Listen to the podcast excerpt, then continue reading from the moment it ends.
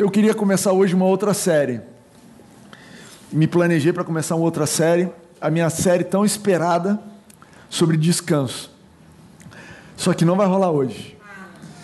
A partir da, da semana que vem eu pretendo falar sobre descanso, uma série aqui sobre tudo que Deus fez enquanto as pessoas dormiam, que é chocante. Mas hoje eu vou falar do contrário disso. Hoje eu vou falar de trabalho. E eu estava orando. Léo, bota para mim, por favor. E eu entendi que eu deveria continuar e fazer uma última pregação, uma última mensagem dessa série, Abrace o Plano.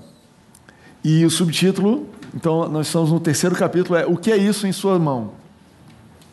Diz aí para a pessoa do seu lado, o que é isso na sua mão? É um celular? Pode dizer, são dedos?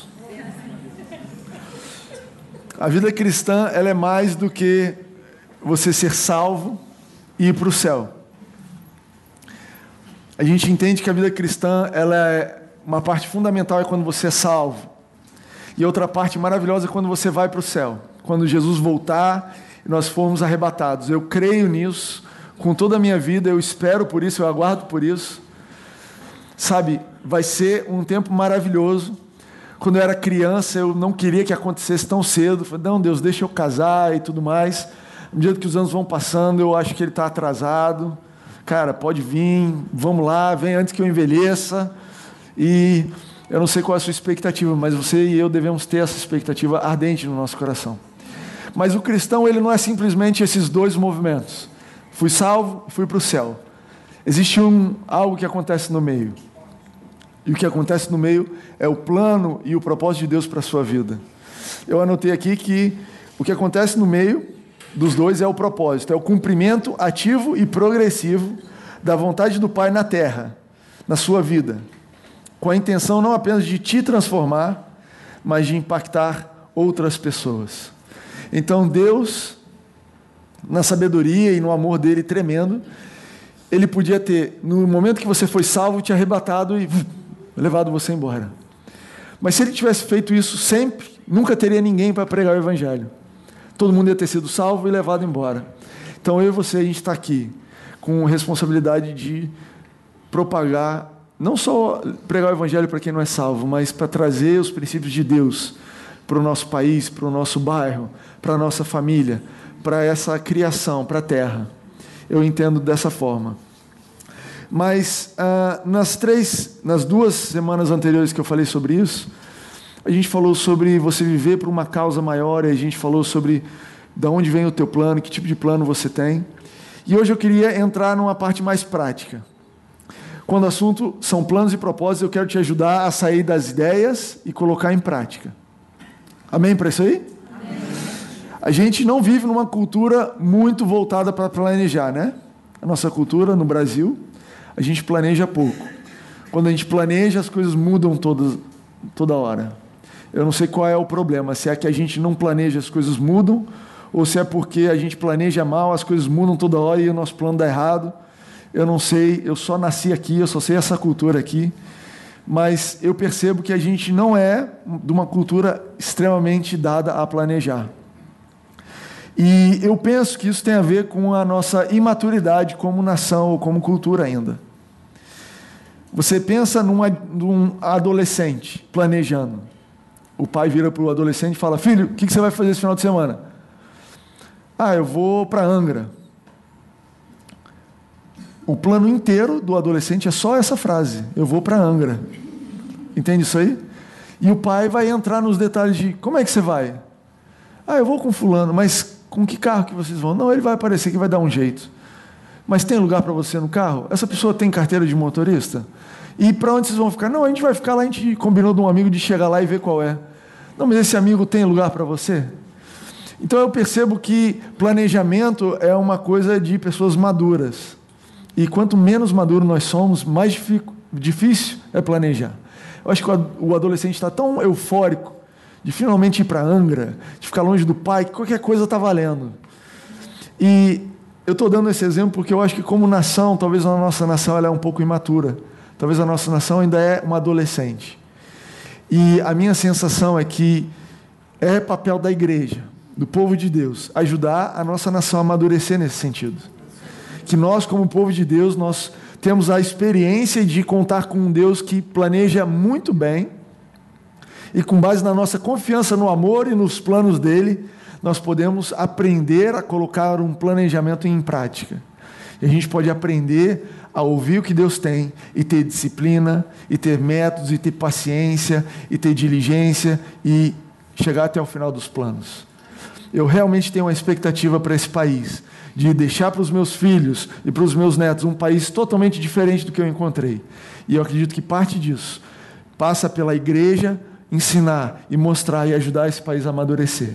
Vocês topam esse desafio? Nada fácil, né? Ajudar um país a amadurecer. Eu creio nisso. Paulo, ele fala sobre colocar as coisas em prática. Olha que ele colocou em 2 Coríntios 8 e 10, capítulo 8, versículo 10 e 11, na versão a mensagem diz assim: Na minha opinião, o melhor que vocês podem fazer agora é concluir o que começaram no passado, para não deixar que boas intenções deem em nada. O coração de vocês está no lugar certo. Vocês já têm tudo que precisam para terminar, então, mãos à obra. Uau! Que legal! Paulo está dizendo: olha, vocês já têm tudo que vocês precisam. Sigam adiante. Não deixe as coisas ficarem em boas intenções. Eu tenho certeza que você tem muitas boas intenções, mas e eu acho lindo, o coração de vocês já está no lugar certo. Olha a confiança de Paulo nessa igreja. E eu creio, eu posso dizer isso para vocês: olha, eu creio que você, seu coração já está no lugar certo. Você já tem ouvido de Deus, você já tem tido boas intenções. Então, você já tem tudo que precisa para terminar. Mãos à obra. Topam isso aí? 2018 vai ser um ano de concluir boas intenções. 2018 vai ser um ano de mãos à obra, de avançar de não parar simplesmente em planos, mas de concluir esses planos. Mas aí você me diz assim, Timóteo, como é que eu vou colocar em prática um plano de Deus se eu nem sei qual é esse plano? E é uma boa pergunta. E eu queria dizer para vocês que hoje eu vou abordar essa história do plano de uma forma muito prática. Eu acredito que a gente fantasia demais a respeito do que é o propósito de Deus. Você imagina que o propósito de Deus envolve você orar horas e horas e horas pelo dia, e você andar com uma capa, e você andar curando as pessoas na rua, e você passando na praia assim, e todo mundo se convertendo. Esse é o, sabe, quando a gente imagina o propósito de Deus, é uma coisa assim tão intangível. Sabe, eu vou começar a cantar e as pessoas vão começar a chorar na rua. Olhei ali para o Lucas e imaginei isso, mas chorar de, de, de Espírito Santo, ok? Assim, de benção, de coisas boas. É sério, não estou te zoando, não. E, mas eu quero dizer que o nosso chamado, ele não é etéreo, ele não é intangível, ele não é virtual. O nosso chamado, ele é aqui e agora. O nosso chamado está ligado ao que Deus colocou nas suas mãos hoje. Em Êxodos 4, conta a história de Deus conversando com Moisés. E Moisés, com 80 anos de idade, tendo desistido de todos os planos e propósitos de Deus, encontra Deus numa caverna, num momento inusitado, num lugar que ele nunca imaginou. Ele encontrou Deus no aqui e agora dele. Ele acordou de manhã, foi cuidar das ovelhas. E nesse cuidar das ovelhas, Deus encontrou com ele. E Deus vira para Moisés e fala para ele o que ele sempre sonhou. Você vê que Moisés, a história de Moisés desde o início, ele tem a ideia de que ele vai ser um salvador, que ele vai ser um libertador para o povo dele. Com 40 anos de idade, a Bíblia diz que ele era um homem poderoso em palavras e em ações. Há quem diga que Moisés era um grande general. E com 40 anos de idade ele resolve abraçar o chamado da vida dele, esse propósito maravilhoso que Deus colocou para ele, e ele resolve libertar Israel. E ele mata uma pessoa nesse processo. No outro dia, o pessoal descobre que ele matou e ele foge. E depois ele passa 40 anos no deserto tentando entender o que aconteceu errado. Deus, eu abracei o teu plano para a minha vida. Eu, sempre queimou no meu coração libertar o meu povo que está escravo. Eu sei que você tem isso para mim, mas deu tudo errado. E no meio do dia a dia, ele encontra Deus e Deus fala: Moisés, você vai libertar o meu povo. E Moisés, já do outro lado da balança, começa a dizer: Deus, eu não tenho a menor condição. Eu sou gago, eu não sei falar, o povo não vai me acreditar. Fazem 40 anos que eu estou matutando isso aí e eu já desisti disso. E aí Deus, e ele fala assim: Deus, como é que o pessoal vai acreditar? Na mensagem, ele diz assim: é, é, não anotei aqui. Mas basicamente ele diz assim: Deus, eu vou chegar para o povo e falar assim: eu falei com Deus. E o povo vai dizer assim: Você com Deus? É, é ruim, hein? E aí Deus vira para Moisés e fala assim: O que, que você tem nas mãos? O que, que você tem nas mãos, Moisés? E eu queria te fazer essa pergunta. O que, que é isso na sua mão? E a resposta de Moisés foi: Isso aqui é uma vara. E Deus falou: Ok, com essa vara aí e comigo, a gente vai libertar o povo. Com essa vara, com o que você tem nas suas mãos hoje. E Moisés olhou aquela vara para ver se ela tinha alguma coisa especial. Às vezes eu não percebia a vara do Harry Potter. Mas não, era uma vara normal, aquela que ele vinha usando o tempo todo. Eu creio que Deus quer dizer para vocês e, e, quer dizer para mim nessa noite. Você quer seguir o meu plano? Você crê no meu propósito para você? Você quer colocar em prática os meus planos para você? O que, que você tem na mão? O que, que você tem na mão? Sabe, e existe uma dualidade muito intensa na nossa cabeça, no nosso coração, entre o que nós temos nas mãos e o que está no nosso coração. O nosso coração ele queima por coisas grandes, por coisas maiores, mas o que está na nossa mão é o diário, é o dia a dia. E nós somos realmente tentados, presta atenção nisso, nós somos tentados a jogar fora o que está na nossa mão, para perseguir o que está no nosso coração. E Deus nunca convidou ninguém a fazer isso. Deus, Ele vai trazer na sua vida o, o propósito de Deus vai se cumprir na sua vida a partir do que você tem nas mãos, a partir sendo fiel naquilo que você tem no hoje. Deus me coloca sobre muito. O que, que você tem nas mãos? É com isso daí que a gente vai fazer a mudança. É com isso daí que a gente vai alcançar o mundo. É com isso daí que a gente vai transformar a sua vida, a sua família e esse país. É com o que você tem nas mãos, mais eu. Entende isso daí? Eu e você, mais o que você tem nas mãos, a gente resolve. E eu trouxe uma lista aqui para a gente de motivos pelo pelos quais a gente é tentado, nós somos tentados a abandonar o que tem nas nossas mãos para seguir o que está no nosso coração.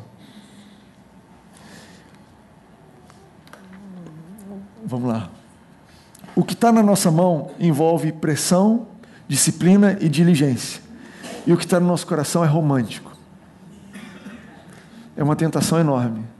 Deus, eu quero pregar para as nações. Cara, que romântico isso. Uau! Eu me vejo andando e num palco e um estádio, as pessoas sendo. Gente, eu não estou dizendo que o que está no seu coração não é de Deus. Eu não estou dizendo que o que está no seu coração não vai se cumprir. Mas eu estou mostrando para você o porquê é tão tentador ignorar o que está nas suas mãos e perseguir uma coisa que está ali no teu coração, que Deus colocou, mas ainda não chegou nas tuas mãos. Entende isso? Deus, eu não quero pressão, disciplina e diligência. Eu não quero. Eu quero o romântico. Deus me leva, me mostra, me faz. Eu quero ter uma família linda. Quero casar, o príncipe encantado. Ele vai entrar. Deus, eu oro por uma família tão romântico. E o seu dia a dia é cuidar da sua mãe, talvez, do seu irmão. É pressão, disciplina e diligência. Se identifica com isso daí? O que está nas nossas mãos é, é presente e familiar. E o que está no nosso coração é distante e misterioso. A gente é atraído pelo que está, pelo mistério, pelo que está distante. O que está aqui todo dia, Deus, eu já vi. Igreja de Ipanema, já fui. Esse lugar, já vi. Deus, minha família, fala para meu pai. Muito, eu sei, ele não vai ouvir. É muito familiar. É muito dia a dia. Deus, eu quero o misterioso, eu quero uma coisa diferente. Deus, me tira daqui, me leva para o distante. Eu não aguento mais o perto. O que está nas nossas mãos é autoindulgente, e o que está no nosso coração é nobre. Autoindulgente é você, é a nossa tendência de desculpar os nossos próprios erros e de nos agradar. Então você pensa, não, eu estou aqui nesse rame-rame, eu recebo meu salário, eu tenho a minha vidinha, mas isso não. Eu não estou mudando o mundo. Eu não estou fazendo diferença. Que diferença eu estou fazendo? Acordo, vou para cá, falo com uma pessoa, com outra. Não, o que Deus colocou no meu coração são coisas maiores, são coisas nobres, viver pela causa, quem sabe eu vou para a Síria. Quem falou da Síria? Acho que foi o Fragalho hoje de manhã. Falou, uma coisa é você ser perseguido aqui, outra coisa é você ser perseguido na Síria, né? Mas que nobre o pessoal na Síria sendo perseguido pelo Evangelho. O que eu faço aqui não é, não é, não é tão importante, é coisa minha. O que está na nossa mão é a nossa cara. E o que está no nosso coração é a cara que nós gostaríamos de ter. Você olha no espelho, você olha para a sua vida e você é o que você é mesmo. É o que está na sua mão. Essa coisa, ou essa pessoa cheia de potencial, mas também inseguro, insegura, cheia de qualidades, porém, quando eu te peço para listar alguma, talvez você não tenha certeza, seus, seus defeitos talvez falam mais alto. O que está na nossa mão é o nosso hoje sou eu hoje. Eu tenho 34 anos de idade, meu Deus. Mas o que está no nosso coração, cara, eu queria ser assim, eu queria ser assado, eu queria ser melhor nisso, eu queria ser um profissional melhor, queria ser um, um pai. De... Nossa, eu imagino eu com os meus filhos, num lugar maravilhoso, correndo na praia. No meio da semana eu vou largar tudo e eu vou cuidar deles, porque esse é o homem que eu vou ser. Mas hoje eu não sou assim. Vocês estão se identificando com isso aí? Está rolando um silêncio aqui. É que o ar-condicionado está muito frio, pode falar.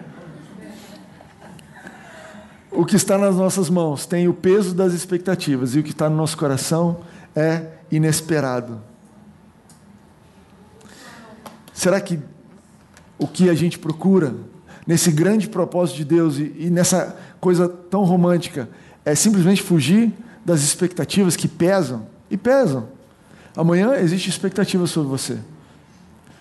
No teu trabalho existe expectativa na tua família, na tua, na tua igreja. Se você é voluntário aqui, existe expectativa sobre você. E no teu dia a dia, e no que você faz. E parece que até no lugar onde você se diverte, você nada e você faz parte de um time de triatlo e o pessoal pediu para você organizar e, e aquilo que era divertido já virou expectativa também. Mas o que está no seu coração são coisas inesperadas. Eu vou acordar e eu vou de repente ganhar o Ironman um dia, do nada nenhuma expectativa, eu só vou e pronto.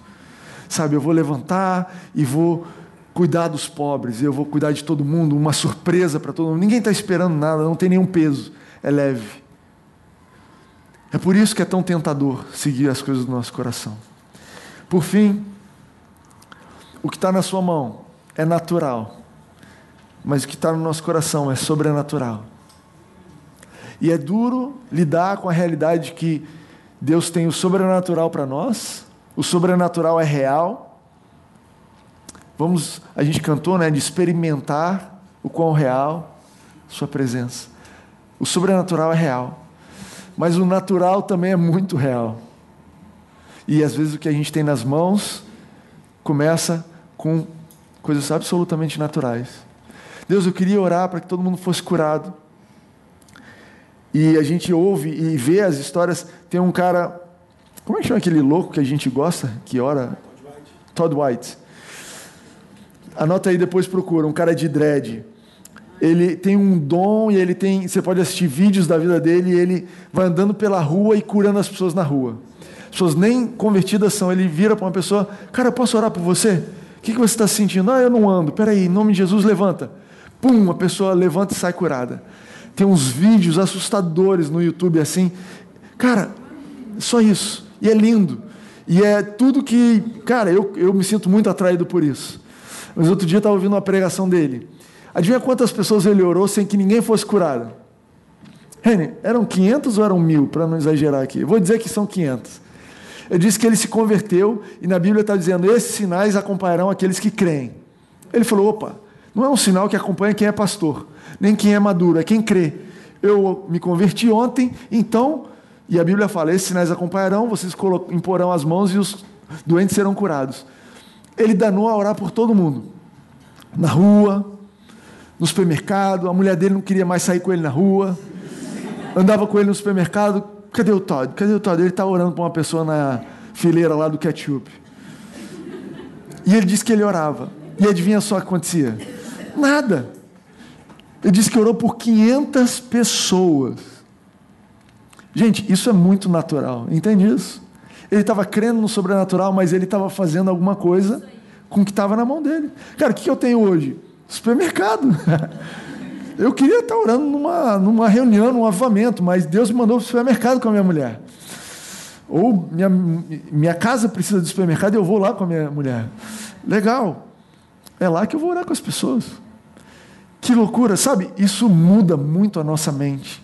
Porque eu acredito que muitos cristãos estão esperando alguma coisa cair do céu para fazer alguma coisa.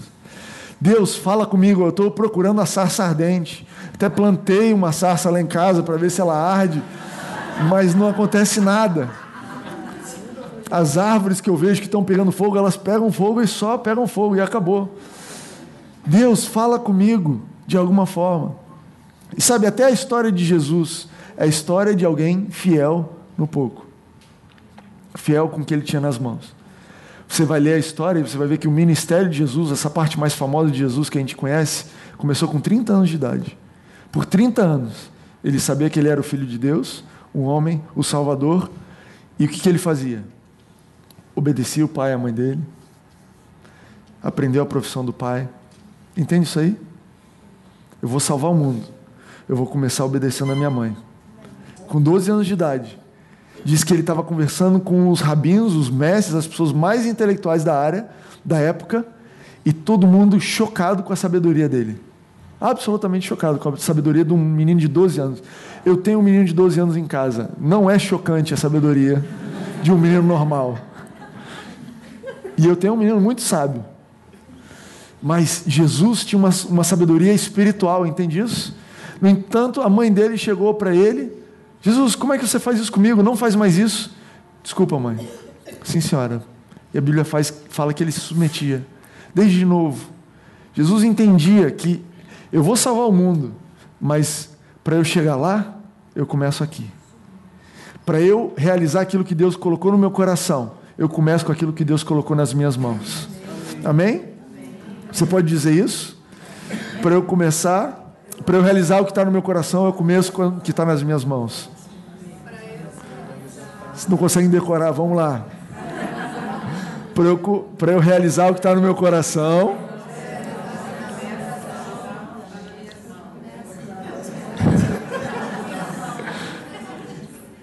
Amo vocês, todos vocês. Muito lindos. Legal, tá bom. Vamos ficar com isso daí. Você anotou? Amém. Você que está no podcast, talvez você queira repetir de uma forma melhor. Repete em casa. Vocês todos que ouvem o podcast depois, podem ouvir em casa. Repetir em casa. A forma que Deus a forma de cumprir o que Deus colocou no seu coração é ser fiel ao que Ele colocou nas suas mãos. E sabe o que vai acontecer?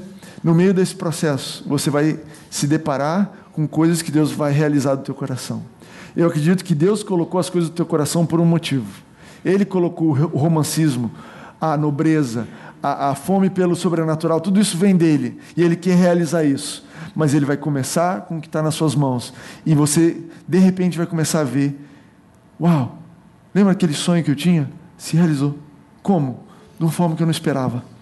Eu não tinha a menor ideia que ia acontecer desse jeito. Eu estava simplesmente sendo fiel no que eu tinha nas mãos. E Deus realizou. E Deus vai te levar em lugares grandes e você vai parar. Daqui a alguns anos vai olhar para trás e falar: Cara, aquilo que estava no meu coração se realizou. Eu só fui fiel com o que estava nas minhas mãos e olha onde a gente está. E você vai parar e olhar e falar: Deus, cara, você é demais. E isso vai servir como testemunho na sua vida, para você saber que foi Deus que te levou. Cara, os sonhos de Deus, sonhos, sonhos reais, palpáveis, específicos, porque Deus vai realizar todos eles, enquanto você é fiel com o que está nas suas mãos. Amém? Agora eu sei que algumas pessoas odeiam o que está nas mãos, porque dá trabalho. Quem aqui acha que o que está na nossa mão dá trabalho? Quem aqui tem muito trabalho na mão? Amém? É você que foi chamado, é você mesmo. É necessário aprender o poder e a bênção que existe no trabalho duro, para que os propósitos do Pai se tornem realidade na sua vida. Existe poder e existe bênção em trabalhar. No trabalho duro. Sabe, o nosso Deus, ele é um Deus que criou o mundo. E ele trabalhou seis dias e descansou um dia. Entende isso aí? O começo da história toda começa com alguém trabalhando, pegando o que estava na mão dele e fazendo. Entende que Deus te criou a imagem e semelhança dele, e isso inclui essa, o que eu vou chamar aqui de ética do trabalho. Deus colocou no seu coração uma disposição, uma capacidade e uma ética de trabalhar duro, de regaçar as mangas e trabalhar. Mas, Timóteo, você sempre está pregando sobre descanso. Sim, eu estou falando de trabalhar com as suas mãos enquanto seu coração está descansado, mas de se ocupar com as coisas que Deus tem colocado na sua vida, de viver uma vida não desocupada, mas ocupada. Você que tinha o sonho de se aposentar, de ser um pensionista. A gente tem um amigo, o Bernardo, vou falei o nome dele, está tá valendo. Ele não vem aqui há tanto tempo. A Marcela está ali para dizer se é verdade. Diz que perguntaram para ele o que, que você quer ser quando crescer. Ele, aposentado. É isso? Mais ou menos? É isso aí. Se o seu sonho de vida é ter dinheiro para ficar à toa, eu quero te dizer que Deus não colocou isso no seu coração. Não é isso que Deus coloca no coração do homem. Eu não estou falando que você precisa trabalhar, dar todo o seu suor a sua vida inteira e que você não vai ter descanso. Pelo contrário, descanso faz parte, a gente vai entrar numa série sobre isso. Mas o que eu estou falando é de se manter ocupado, de pegar aquilo que Deus colocou nas suas mãos e fazer bem. O que, que eu tenho? Eu cuido da minha casa. Esse é o meu chamado. Não, não é assim o propósito de Deus. Quem está cumprindo o propósito de Deus? Só o Timóteo que está pregando lá na frente. O resto da gente está todo mundo aqui se lascando no dia a dia. Não, não, não. O seu chamado, se você está lá cuidando da sua casa, esse é o propósito de Deus para a sua vida nesse momento. E é cuidando da sua casa que Ele vai te levar a realizar os desejos do teu coração, o plano dele maravilhoso de impactar as vidas. Ah, não, meu emprego é um emprego público, Timóteo, eu não faço nada de bom todos os dias, é só responder, sei lá, e-mail chato. É isso que Deus colocou na sua vida? É isso que Ele colocou na sua mão? Faça bem feito. Trabalhe duro. Faça com afinco. Sabe, se esforce. Existe poder e bênção nisso daí. Tudo que é memorável envolve trabalho duro. Tudo que você assiste, tudo que você vê, que você acha admirável, alguém trabalhou duro por aquilo. Talvez pode parecer fácil. Você vem, você vai num restaurante, você come uma comida maravilhosa. Aquilo levou trabalho. Pessoas trabalharam para aquilo acontecer. E não foi mole, estudaram, correram atrás, passaram no vestibular, para que você pudesse comer algo bom. Então, tudo que é admirável exige trabalho, envolve trabalho. E Deus quer que a obra das tuas mãos seja admirável. Deus chamou você para ser uma pessoa excelente. E Ele vai te conduzir esse caminho de excelência com trabalho, com esforço, com disciplina. Amém para isso aí? Está disposto a isso? Quando você tira Deus da equação, o trabalho pode ficar vazio. Mas quando o trabalho é parte do propósito eterno, ele vai te alimentar e te sustentar de formas inesperadas. Amém para isso aí? Se você hoje vive o seu trabalho, o lugar onde você está, e você sente que é vazio, que é cansativo, que tem estresse, eu vou te convidar, esse é o meu Siri ali falando, eu vou te convidar a conversar com Deus. Deus me mostra se eu estou no lugar certo. Deus me mostra o teu plano para a minha vida no lugar onde eu estou hoje. Me dá uma perspectiva eterna do teu propósito no que eu estou fazendo aqui. Porque não, Deus não te chamou para ir para um trabalho vazio e cansativo e estressante. Ele te chamou para estar num trabalho diligente, com excelência, dando o seu melhor, sabendo que aquilo ali é parte de algo eterno, é parte do que Deus quer fazer por você e pela vida de outras pessoas. Então inclua Deus na equação. Quando você acorda de manhã, Deus está com você. Quando você está lá no trabalho resolvendo uma coisa difícil, Deus está ali. Se Deus colocou aquilo na sua mão, se aquela bucha caiu na sua mão, é porque Deus está ali com você. E aquilo é parte do propósito dele para você. Amém para isso aí? Eu quero finalizar te encorajando a três coisas. Quero te encorajar a buscar os planos de Deus, buscar os planos do Mestre, do nosso Pai, e começar a mudar. Busque-o a respeito de áreas, atitudes e coisas da sua vida que talvez tenham criado barreiras para que você não viva as promessas e o propósito de Deus para você. Busque Ele. Salmo 143, 10 diz assim: Ensina-me a fazer a tua vontade, pois tu és meu Deus. Essa é uma oração linda. Pai, me ensina a fazer a tua vontade, porque você é meu Deus. Eu creio em você. E talvez eu não sinto que eu estou no lugar certo. Eu não sinto que, o que eu, a tarefa da minha mão hoje em dia é onde eu deveria estar. Então, Pai, me mostra. Eu estou disposto a mudar. Eu estou disposto a, a, a, trabalhar duro, a ter é, é, ética de trabalho, mas eu não sinto que aqui é o lugar. Me mostra onde é que eu estou, onde é que eu posso mudar, onde é que as coisas podem acontecer diferente. Me ensina a viver a tua vontade. E Ele vai te ensinar. Isso aqui não é uma pegadinha, não é uma charada. Deus não está te conduzindo por um processo seletivo, entende isso aí? Processo seletivo, vamos ver quem passa, charada, segunda-feira, vamos ver como é que você se vira, à noite você fala comigo. Não. Você foi escolhido, ele te ama, ele pega na tua, tua mão e fala: O meu plano para você começa com essa segunda-feira aqui. Vamos lá. É isso aqui. Isso. É ruim, né? É, dá trabalho. Horrível. Tem pressão, expectativa. Te de... Tá com medo de não conseguir? É isso aí, cara. Vamos lá. O que você tem nas suas mãos, Moisés? Eu tenho uma vara. Eu tenho, eu tenho isso aqui. Segunda coisa que eu quero te encorajar: não subestime as coisas que parecem pequenas no seu caráter. Às vezes os nossos dons nos levam onde o nosso caráter não nos sustenta. Presta atenção nisso aqui. Deus te deu dons. Deus te deu habilidades, aptidões. E provavelmente o que você faz hoje em dia está ligado a coisas que você é bom. E amém. É por aí que você vai encontrar o plano de Deus. Mas às vezes os nossos planos nos levam num lugar onde o nosso caráter não nos sustenta. Pequenas falhas de caráter que você percebe em você. Não deixe isso passar, não ignore isso. Não, não trate isso como um pouco importante. Não permita que isso te impeça de cumprir o seu chamado. Se você está percebendo um, algum ponto, algum detalhe falho no teu caráter, busque a Deus a respeito disso. Deus, eu quero mudar a respeito disso. Me ensina, me mostra, me muda. Eu quero ser diferente. Eu não quero ser assim. Eu creio que o Senhor me capacitou muito mais, mas eu sei que se o meu caráter não estiver pronto para me sustentar, toda vez que o Senhor me levantar, eu vou cair. O Senhor vai acrescentar e eu vou perder. Tudo aquilo que vem para mim, o meu caráter é um buraco que deixa tudo furar. Deus não tem isso para você. E não é difícil você mudar o seu caráter. Para Deus não é nem um pouco difícil. Se você convidar Ele para participar contigo do teu dia a dia, Ele vai mudar o teu caráter. Ele vai mudar quem você é. E você vai dizer uma frase linda que é: Eu nem me reconheço. Gente, isso é lindo. Essa é a frase de quem está amadurecendo. Olha, não estou me reconhecendo.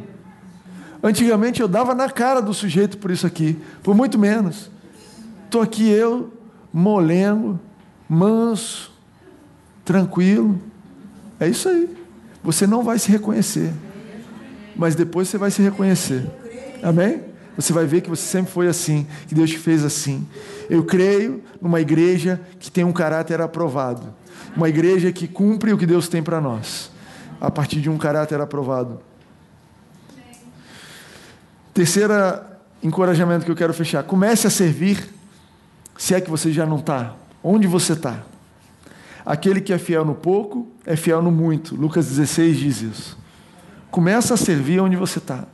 E, gente, essa aqui não é uma mensagem, é, é, é uma armadilha para no final chamar você para ser voluntário na nova igreja. Não é, não é uma pegadinha. Para ser honesto, a gente está com bastante voluntário. A gente está. Hoje a gente montou isso aqui tudo em acho que 15 minutos. Tinha gente aqui antes do horário mais pessoas chegando, tem professores. Não é uma pegadinha, não estou apelando para ver se você ajuda a gente. Aliás, Da mesma forma como a gente, fazendo um parênteses aqui, da mesma forma como a gente ensina que você não é obrigado a dizimar, que você pode participar dessa igreja a sua vida inteira e nunca dar um real, eu sequer vou saber disso. Da mesma forma, você não é obrigado a servir na igreja, ok? Isso aqui não é uma obrigação sua. Ah, você ser, eu não quero te constranger. Você pode vir a vida inteira aqui, sentar e assistir, e nunca servir, e nunca participar de nenhuma equipe, e tudo bem. Essa continua sendo a sua casa, você continua sendo amado pelo seu pai, você continua tendo direito das promessas de Deus, tudo isso. Eu acredito que você vai se privar de coisas maravilhosas, mas é uma decisão sua. Da mesma forma como eu acredito que se você não aprender a ser generoso, você está se privando de coisas boas que Deus tem para você. Mas é uma decisão sua. Eu quero que você fique tranquilo. Eu, eu não olho para ninguém pensando, essa pessoa não serve. Pelo contrário, gente. Eu tenho filhos. Eu tenho uma filha, Paris, que tem quatro anos de idade. Ela nunca cozinhou nada do que é feito lá em casa. Ela nunca botou um real na mesa. Um real.